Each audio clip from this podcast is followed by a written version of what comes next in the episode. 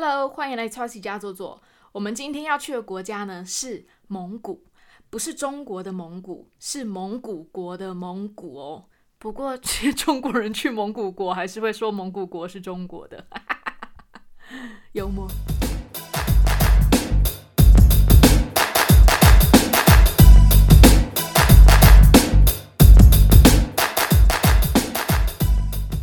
首先呢，先跟大家讲一下蒙古国它有多大。我后面全部简称蒙古好了。好，大大家就知道我在讲的就是这个蒙古国这个国家。蒙古国呢有台湾面积的四十三倍大，但是它的人口呢很少，只有三百三十万而已，所以完全就是地广人稀的状态。那它的首都呢，应该很多人都有听过，就叫做乌兰巴托。乌兰巴托非常，这是蒙古是一个。非常特别的国家，但是你要讲到蒙古呢，绝对一定要来讲到关于它的历史。所以呢，我接下来就可以为大家上一个历史课。好，蒙古国的国土呢，其实就是我们古代我们以前念书的时候听过。你没念书，你至少也看过古装剧，你应该就有听过这几个名称：匈奴啊、突厥呀、回鹘、契丹这些。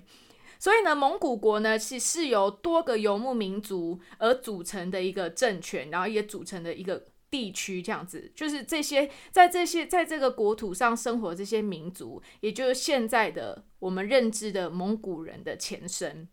那讲到蒙古，大家一定又知道会直接想到一个人，他就叫成吉思汗。他也叫铁木真，他在一二零六年的时候呢，成立了蒙古汗国。我跟你讲，不能讲韩哦，因为我们是不是以前上历史课的时候都会说要讲可汗？但是我问了蒙古人之后，他们跟我说。可汗这个字其实是中国故意把它改这个音，虽然我不知道它真正意义是什么，所以因为我以前都会讲说，哦，这个成吉思汗，因为我名字后面两个字是思汗嘛，所以我常常就是这样自我介绍，但导游就会纠正我说这样讲是不对的，它就是成吉思汗。那他在一二零六年的时候呢，就成立这个蒙古汗国，然后他之后的子子孙孙啊，在这一百多年之间，就是迅速扩张，占据了世界上非常多的领土，而且呢，是世界上数一数二版图最辽阔的国家，是就是最大的一个帝国这样子。北到俄罗斯，西到匈牙利、波兰，南到印度，东到高丽。高丽呢，也就是现在我们知道的韩国那个地区。然后他的孙子是最有名的，叫做忽必烈，就建立了元朝，在一二七一年的时候。可后来呢，元朝灭亡之后呢，蒙古人就退回了蒙古草原，因为他们就是游牧民族嘛，退回去在那边，所以他们还是经常在那个时候呢，跟明朝发生这个冲突。但是我要在这边也要跟大家讲一件事情，我也是没有去蒙古之前，我一直以为蒙古人是属于中国人的一部分。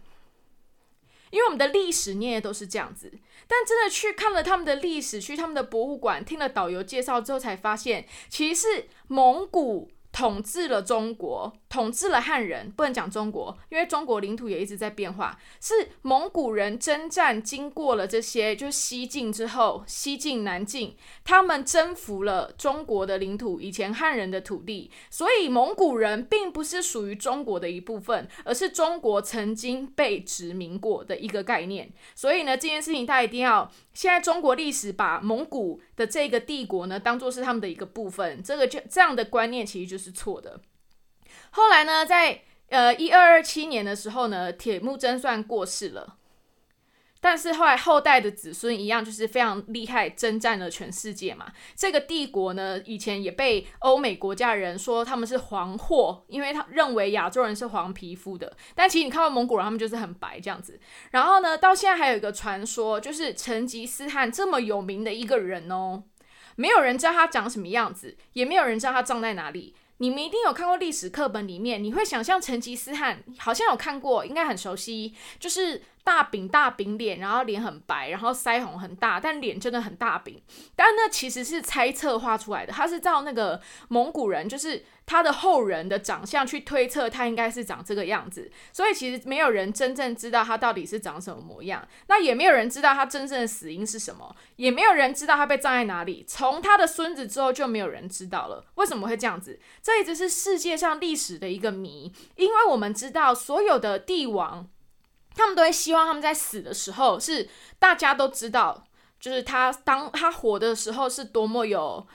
多么有霸权，然后多么有钱，就多么有权势这样子，所以一定会把自己的墓弄得很厉害。像是大家知道埃及，他是从他开始当国王之后，开始当法老之后，墓就开始盖了。所以他的墓越高级，其实就代表说他可能统治的时间越长，因为大家越有时间去把他的墓盖好。但是对于他们这些游牧民族来说，他们不觉得他们的墓在哪里很重要，尤其是对了以前那种游牧蒙古人的文化，因为。他们认为他们是属于大自然的，所以他死后也不需要葬一些什么金银珠宝啊，或是很多有的没的，要穿的很漂亮什么的，完全不需要。而且他也希望他死后也不需要被打扰，这就是游牧民族的精神。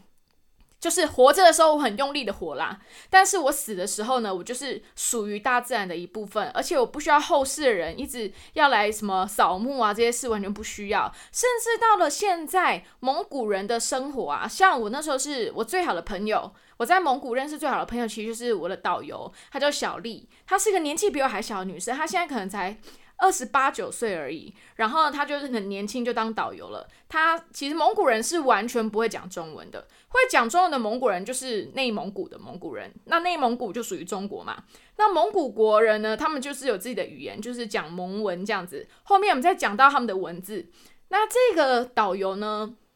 他是因为他之前有去北京留学，他想要做导游，所以呢，他有去就是特别去学中文这样子。他就有跟我说，他其实连他阿公的墓在哪他都不知道，因为他们的文化里面没有扫墓这种事情，他们只会知道自己的可能就是你的爸爸妈妈的墓可能在哪里。但是像小丽，如果她结婚生子了之后，她的小孩并没有义务要去扫墓，扫去扫他的阿公阿妈的墓。所以他这个文化还是传承到现在这样子，所以真的去蒙古的时候，你跟那个当地人聊天，会真的觉得他们的文化，你看从呃好久以前游牧民族文化这样传承下来，到现在他们的生活其实还是深深的被影响着。然后呢，要再讲到关于他们的信仰，大家也知道蒙古呢是属于藏传佛教，但其实呢，在藏传佛教以前，他们蒙古人信的是萨满。萨满呢，这也是嘛。你如果没看过萨满本人，你应该也看过古装剧。诶，我觉得有时候古装剧可以学蛮多东西的。就是呢，萨满它是一个什么概念？你们看古装剧，就是会有一个很像巫师的人嘛，然后他的头发就是很长，会这样披头披头挂面的这样，然后会拿。一根棒子上面可能有点像流苏啊，可能是动物的尾巴啊这样子，然后穿那种长袍。他们认为呢，萨满呢是可以，就是有掌握这些神秘知识，然后有能力进入人神的状态。他可以预言，也可以治疗，就是跟灵性的世界沟通。然后，所以可以帮人家传达很多的呃很多的话语，像是家人之间呐，或者是你自己有什么懊恼啊，所以这些这个角色呢，有点像是一个桥梁，个 bridge。像现在很多讲这种心灵疗程，其实很多时候我们就是会需要一个这样子的人，他不算是我觉得真正健康的，他不算是他帮你去解答，应该是说他是那个身份，他是帮你传达。这些灵跟你自己的最高高我来自于的那个对话，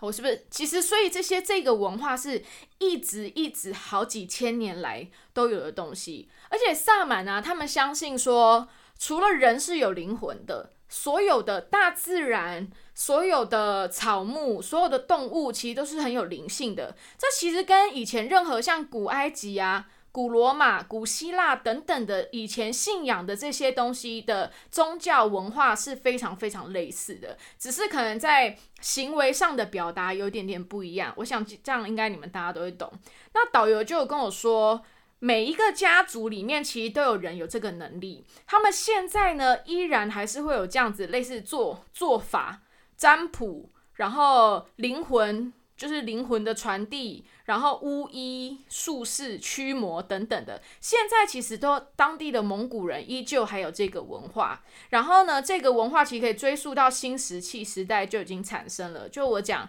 其实很多古文明的，他们对类似我们现在把它讲成宗教，但以前。他们这种对任何东西都是有灵性的那种看法是非常相似的。好，那我们讲到这个蒙古帝国呢，后来就是到十三世纪，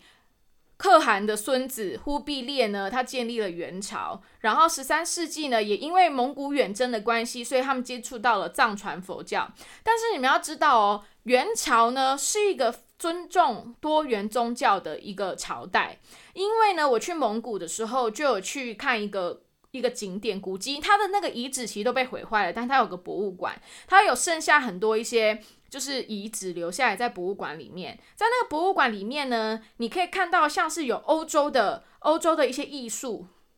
艺术品，所以呢，你可以代表那个时候呢，他们是已经非常多，因为你征战嘛。你征战其实就是文化上的交流，就是我们不能只看文字上说哦，蒙古帝国就征战到这些地方。你在征战的时候呢，你就会接触到超多不一样的文化，然后你就会被深深的影响。而且我觉得蒙古帝国的当时他们是非常兼容并蓄的，就是他们可以接受，因为他们经过中东，所以他们有接触到伊斯兰教，去到印度有接触到了佛教，因为我们知道佛教其实是来自于印度的，所以他们其实当时是非常。可以接受很多不同的，你只要就是守法，守了我们的法律，你要有自己的宗教信仰，你要有自己的喜好，都是没有问题的。然后在那个城市里面，他可以看到很多来自不一样文化的一些就是遗址，那代表说那个城市呢，它已经是有非常高文明的呃接触，也就是有非常高高文明的那叫什么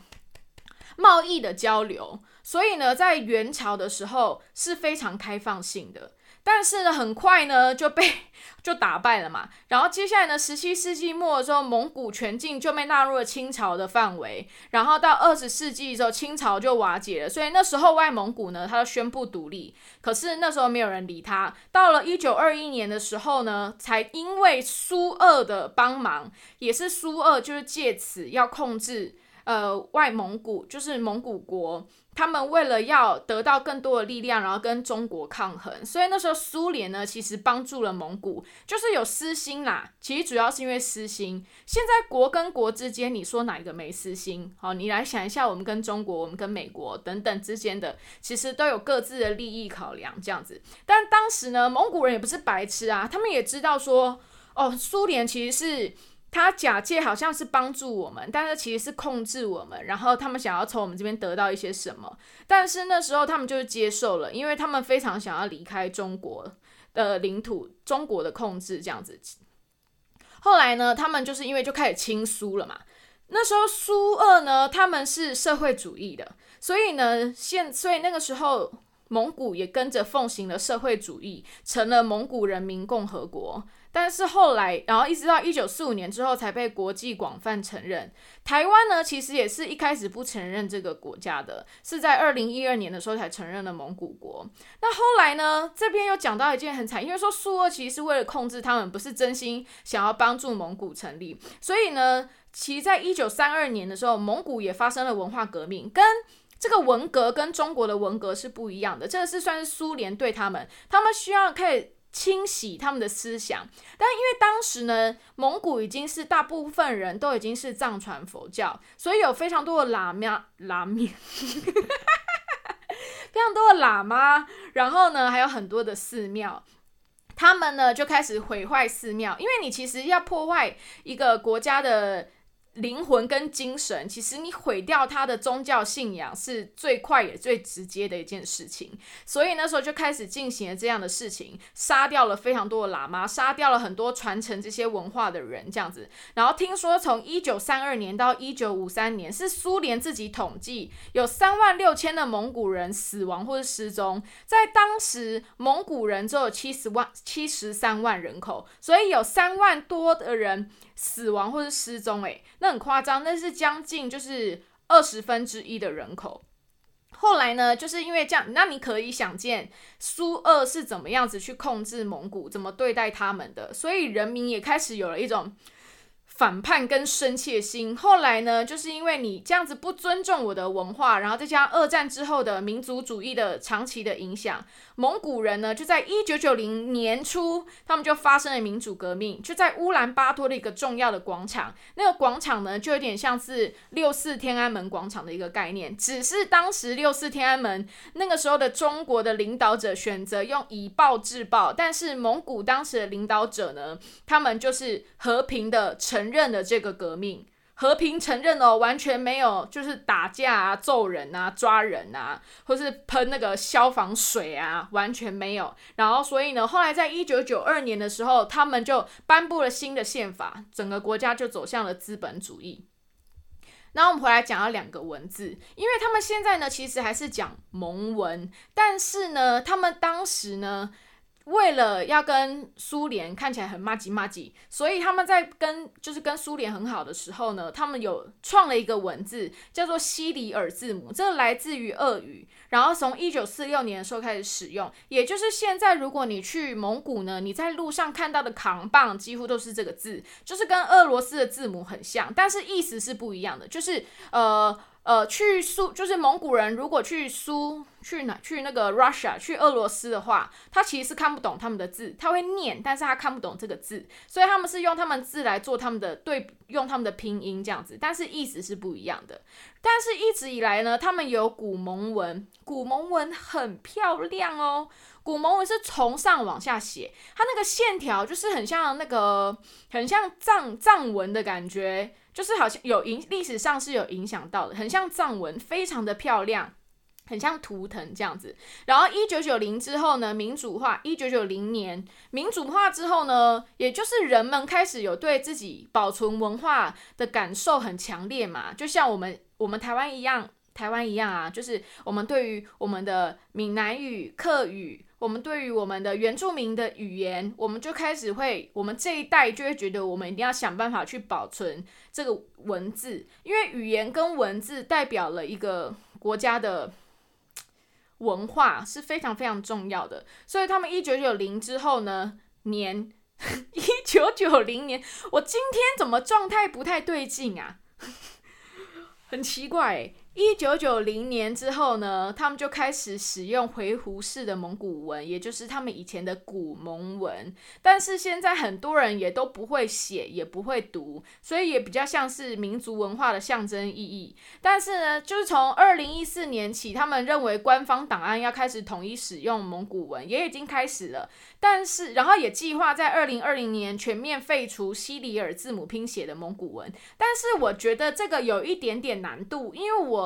去年我前年去的时候，去年三月多就没出国了。我前年去的时候，你能我看到的文字全部都还是西里尔字母，所以我觉得要在二零二零年，不就是去年了吗？就是完全没有不可能的，因为我前年去嘛，去年这是还是有很多人没办法理解的，所以我觉得这就是他们觉得想象中要快速，但是其实没办法那么快。然后蒙古国呢？你去你要看什么？大家一样在讲到古装剧。蒙古国呢，其实就是很像那个《还珠格格》，有没有？就是一整片大草原。但是《还珠格格》好像是去新疆，它就是一整片，因为新疆离蒙古国也很近，就一整片大草原。然后你真的没事就会看到牛啊，看到羊啊，因为他们的畜牧业啊，他们的牛羊是人口的十八倍。所以呢，非常他们的牛羊非常非常多，然后大部分国体国土都是被草原覆盖了。北部跟西部呢很多山脉，南部呢就是戈壁沙漠。百分之三十的人口呢都是从事游牧或者是半游牧。然后除除了你在乌兰巴托，你可以看到比较多像是俄罗斯留下来的建筑啊，或是一些高楼大厦，主要都在乌兰巴托。但你出了乌兰巴托之后，几乎都是草原。真的非常地广人稀，非常非常漂亮，而且天空超级美。你们有没有去过那种，就是真的很少人造人造景的，就是比如人造建筑的国家？好，比如说冰岛好了，还有我讲的，我上一集讲过的那个非洲很多国家也是这样子。就是当你眼前真的都没有那种人造的设备的时候，你会觉得你离天空好近好近哦，你会觉得天空好低，然后哇，那个你可以看到好远好远以外的，你往那个前面看，你发现哇，那一区应该在下雨，然后你可以远远看哦，这边有开始要变天了，就是离天空好近好近的感觉。所以呢，这部分人呢，大部分人就是做畜牧业，然后呢，也因为苏俄的关系呢，所以他们开始那时候开始了矿业，所以现在主要的收入就是畜牧业跟矿业为主。也就是说，他们其实就是算是靠大自然来吃饭的一个民族这样子。然后，像大家应该有听说过那达慕这个活动，那达慕呢，其实是蒙古族的传统的体育盛会，一个很重大的体育 party。这个呢，这是来自于一二零六年的时候，也就是成吉思汗庆祝统一蒙古，所以呢，他就办了这个 party。然后呢，主要是三个最重要的比赛，就是赛马、射箭跟摔跤。摔跤还是摔跤啊？这三种比赛。然后现在这几年呢，女生也开始能参加赛马和射箭了。所以呢，他就会讲到说，大家很爱我每次带团的时候，就是客人团员都很爱问导游说：“哎，你们这边的人啊，几岁会骑马？”然后导游说：“三岁就会骑马了。”可是住在市区也就不一样。但是你如果是住在就是还住在那个草原的人的话，三岁你就会骑马了。而且蒙古人长得真的很有特色，他们长得很蛮统一的，脸肉肉的嘛，就肉饼肉饼这样子。就算身体是瘦的，脸还是肉饼肉饼，他们应该觉得很委屈，就脸肉肉。然后，因为他们蛮冷的那个地方，海拔高，然后又蛮冷的。我每次去都是夏天去，夏天的早上跟晚上都还蛮凉的，真的比肯亚就是还要冷。然后脸都红彤彤的，然后眼睛细长，很可长得非常有特色。而且他们除了长得很有特色，他们的名字也超有特色的。蒙古人是没有姓氏的，像我们，我们有，我们就是姓加名字嘛。他们是没有姓氏的哦。我在想说，他们如果网络上买东西或填东西这样怎么办？但是到这几年才有改变。他们其实他们的没有姓氏是怎么样？是比如说以前在有部落的时候，他们就会部落的名字就是他的。算是他的姓，然后后面放他的名字。比如说呢，有其中一个部落叫做博尔赤金，然后呢，他他的名字叫思涵，思涵就是我，所以我就是博尔赤金思涵，意思就是说我是博尔赤金这个部落里面我是思涵这样子。然后现在的人呢？的名字，现代的人，因为现在比较没有部落什么的部落文化这件事情了嘛，他们现在人的名字是怎么取？就是把爸爸。的名字放在前面，有点类似当做姓的概念，然后后面是名字。像我的话，我就我的蒙古名字就会叫做蔡永斌思涵，意思就是我是蔡永斌之女思涵。然后后来到一九九七年的时候呢，他们才正式立法允许使用姓氏。而且呢，你可以自己选择姓氏，可以是历史上有名的家族啊，或者是呃有正面意义的词语。像一个举例，一个特别就是蒙古国，因为蒙古国那时候跟苏俄很好嘛，他们有出太空人。这个太空人叫竹格德尔德米德古尔拉格查，他为自己选择的姓氏叫桑萨尔。桑萨尔在蒙文是外太空的意思，所以呢，他就叫做桑萨尔朱格德尔德米德古尔拉格查，这就是他的名字。但是他讲蒙文不是这样子念，哦，超难念的。他那个蒙文，他们蒙古人名字真的都超长的，而且我真的完全弄念不出来。那去蒙古的时候都玩什么？去蒙古一定要住蒙古包啊！哇，我们。带团的时候住的蒙古包真的很高级，因为我记得我人生第一次住的蒙古包就在西藏，我住的是哈萨克人的蒙古包。然后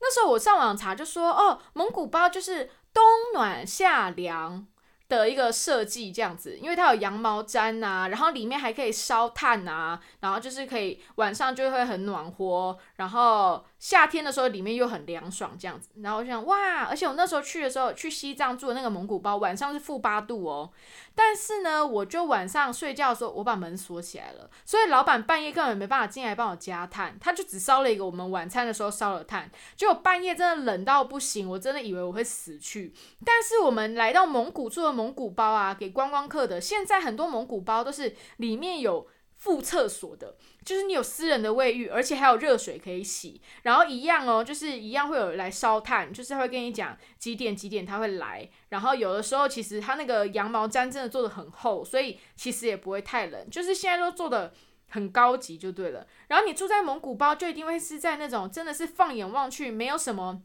就是大草原这样，那你可以看到马，看到羊啊，看到牛啊，你可以看山啊，看树，看石头，看天空。然后呢，还可以看到文化，你可以看到沙漠，你可以看到湖，然后有很多寺庙这样子。所以去蒙古呢，其实是一个很能够接近大自然的一种行程。但是因为蒙古它本身的历史又非常非常的丰富，所以你可以在那些寺庙之中，你看到藏传佛教的故事。因为我自己本身不是佛教徒，我觉得藏传佛教这个东西要讲要讲。很深很深，所以呢，我我觉得有兴趣的人，你们可以自己去看。而且我很怕我这种一知半解，我不喜欢，因为我觉得宗教这种东西真的，嗯，有很多不同角度切入，我不希望我有去误解它这样子，然后会看到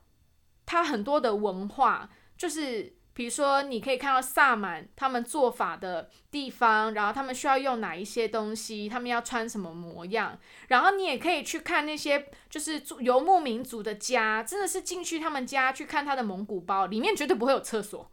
绝对不会，他们放上厕所应该都是在野外解决这样子，然后他们很会喝酒，好像天气冷的地方喝酒文化都很狂诶。蒙古人很会喝酒，也很爱喝酒。像他们家里就有自制的那种马奶酒哦，马奶酒我觉得很好喝，虽然有一点点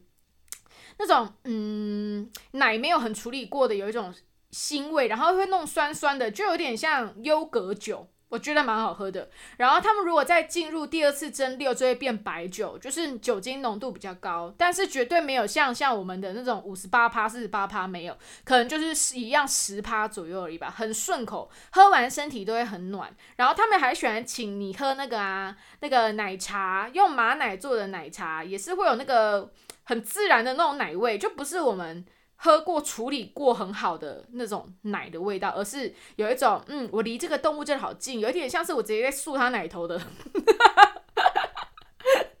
没诶，大概就是那样子啊，就是那个腥味跟那个 fresh 的味道很浓郁，然后的马奶酒这样子，而且他们调那个马奶酒啊，就是要热，要用火下面木炭在下面滚嘛，不是木炭木柴，然后要一直用那个勺子一直拉。跟拉茶很像，要一直拉一直拉，拉到它有泡泡这样子，然后你就会觉得，有时候觉得，因为你去人家家做客，他们都会给你这个东西，然后他现场帮你做做茶给你，就做这个奶茶给你喝。我觉得有时候真的不是喝那个 K B，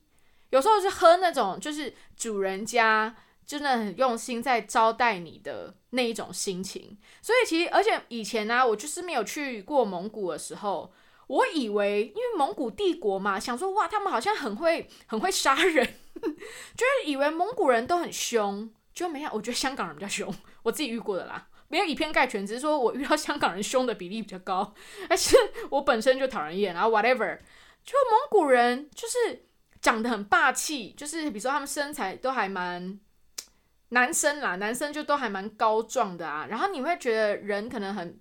很剽悍，很凶狠啊！但他们所有人讲话都非常轻声细语，而且都非常有礼貌。不管是在市区里面的，或者是住在就是草原上的家民族的家家族，都是非常有礼貌的。虽然语言不是不通，因为他们讲蒙文嘛，然后英文通常也不是太好，除非他是做观光的这样子。可是人都都非常可爱，非常就是很亲切，而且对我觉得对外国人也非常好。然后，但是呢，讲到蒙古包。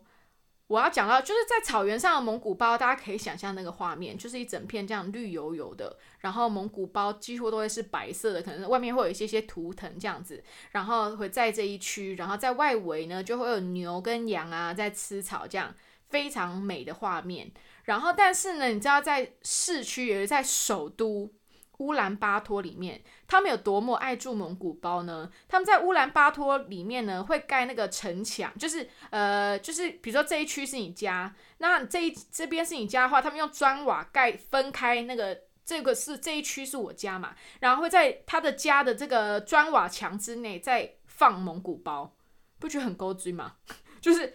我虽然住在城市里，但我还是要住在蒙古包的那种，呃，我觉得很可爱。因为就是在乌兰巴托会去高地上看整个乌兰巴托的市景，然后就会看到有蒙古包在那个城，就是在墙里面。我觉得超可爱的。他们除了就是人民有时候就蛮强，以外他们政府也超强。因为有一次呢，我去呃，我们在乌兰有几天的程的行程在乌兰巴托，然后呢，直到在我们入住的那一天，我们才知道隔天是乌兰巴托的无车日。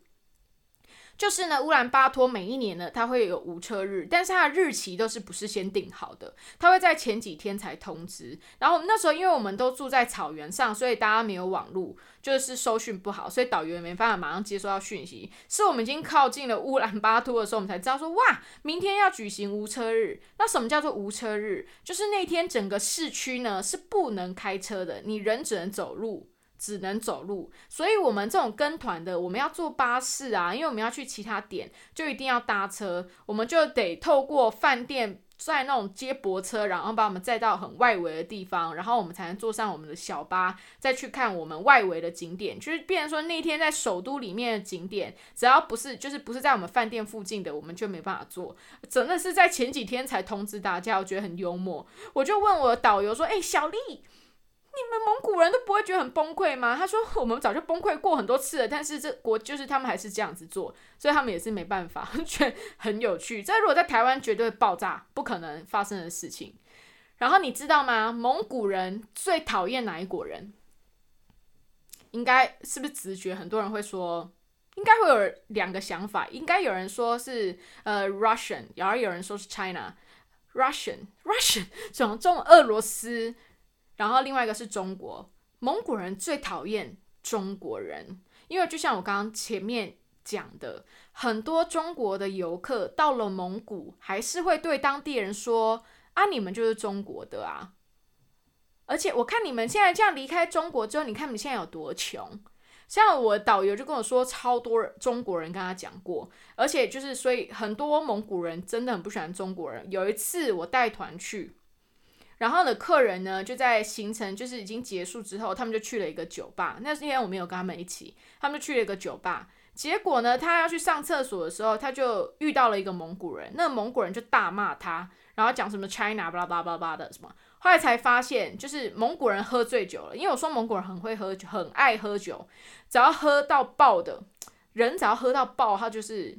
整个品性也会爆。然后呢，他就是看到。我们的团员他以为他是中国人，然后就屌他这样。好险我的团员就是人也蛮好的，没有太大的就是跟跟人家对抗，因为他也是一个大男人这样子。但好险就是没有发生什么事，因为我觉得如果我们台湾人跟蒙古人打起来的话，我想这应该是很明显知道谁输谁赢这样子。然后也因为那时候要去蒙古啊，还有我离开了蒙古之后得到这些资讯，我就会上网去查很多很多东西，然后我就会发现哇。台湾超多关于蒙古国资讯呢，都是大陆人创造出来的，就是有很多错误的想法，而且根本不代表蒙古人，因为中国人还是觉得蒙古人，我不知道是被他们这些中国人是在哪里被灌输的想法，说自从蒙古脱离了中国，他们就一蹶不振，而且他们非常后悔，他们非常想要跟内蒙古一样属于中国，但是问题是。我问了导游，问了司机，根本没有一个人这样跟我讲。如果他们真的觉得他们很想要回归中国的话，应该不会是最讨厌中国人吧？应该他们讨厌的就是他们这样子超级自以为的。然后再对比现在，去年的时候，内蒙古因为中他们的政府呢禁止他们使用蒙文，所以内蒙古人呢就出来街头抗议。你不觉得这样真的是非常的对比吗？对比了蒙古国现在呢，希望他们的文字可以回归。希望找回他们的文化真正的属性跟来源，然后让很多新一代的人不知道的人要开始去学习去接触。但反观隔壁的内蒙古，使用的就是完完全全不一样的方式，替他们感觉到有点伤感。然后只希望内蒙古的蒙古族的朋友们能够好好的。然后呢，有机会的话，真的觉得大家可以去蒙古看一下，还可以去搭一下西伯利亚铁路。关于西伯利亚铁路呢，我之后会再有一集特别来说卧铺火车的故事。有机会的话，真的可以去蒙古。蒙古是一个真的很特别的国家，我没有办法很明确的说出它的真正的精髓是什么。但是总是在那里的时候，当你听到了这些，我们好像很熟悉，但是我们却又。搞不清楚真的状况的历史，当然每一国在阐述他国家的历史的时候，他会用不一样的角度，当然都是说自己国家好啊啊，不然嘞，你当然会说自己的国家好，一定是去夸奖自己的国家，这样也没什么错。但是至少我在我接触到这些人的身上，不管是从导游或者在饭店工作人员，甚至是司机，虽然司机我遇到司机非常反同，他说如果他看到同志的话会揍他，但是也就是。就是就是笑一笑就好了，因为每个国家的文化不一样，但是在这个国家它非常的特别，而且呢，它有不一样的风貌，你可以看的东西是完全不一样的。但重点是，你可以因为走到这一片土地上，你能够想象那样的草原景色是什么模样，你能够想象成吉思汗在当时，他是一个他辉他的辉煌战绩。是有什么样的人民一起来守护的？因为你从现在蒙古人身上，你可能不能看到那个部落的文化，那种将士的文化，但是你知道那些人的灵魂跟精神，那是他们一生所追求很重要的一部分。虽然呢，在经济跟成国家的进步程度，还有你选择你要用什么样的生活形态继续下去。虽然已经是资本主义了，但是还是非常非常非常多的人生活在草原上。我觉得在活在什么样的生活形态，那都是自己的选择。但是有人如果可以活得非常在城市里面，非活的物质水平非常非常高，但是我。当我对比了这些在草原上的人家，他们生活这么简单，然后努力的照顾好自己家里的每一个人，然后感谢这一片土地，就像成吉思汗他认为的游牧民族，我们生于自然，我们归于自然。虽然呢，很多人对于成吉思汗，尤其是欧洲，他们对于成吉思汗的人格是说他是一个非常暴力、非常血腥的一个君主。但是我觉得会说出这句话的人，跟在他死后，他不决定不要让自己的墓葬的很很很大，然后花非常多的钱，他只想要归于平淡。以我的认知，我是从不一样的角度来看待了成吉思汗这个人，也难怪所有的蒙古人都会告诉我，他们的爸爸就是成吉思汗。这个国家很酷，有机会要去看一下。我们下一拜再见哦。非常谢谢你们，虽然我们在不一样的时间、不一样的空间，但是谢谢你们跟我一起分享这三十几分钟。我们下礼拜见，拜拜！哎呀，留言给我，去去留言给我，Apple Podcast 或是我的 Trusty 小嬉皮，哪里都可以，拜托，好想要看留言哦，谢谢。那先祝你们新年快乐，下礼拜就是十号嘞，我除夕夜要一个人一个人过，新年快乐！哎，我下礼拜再祝也来得及，拜。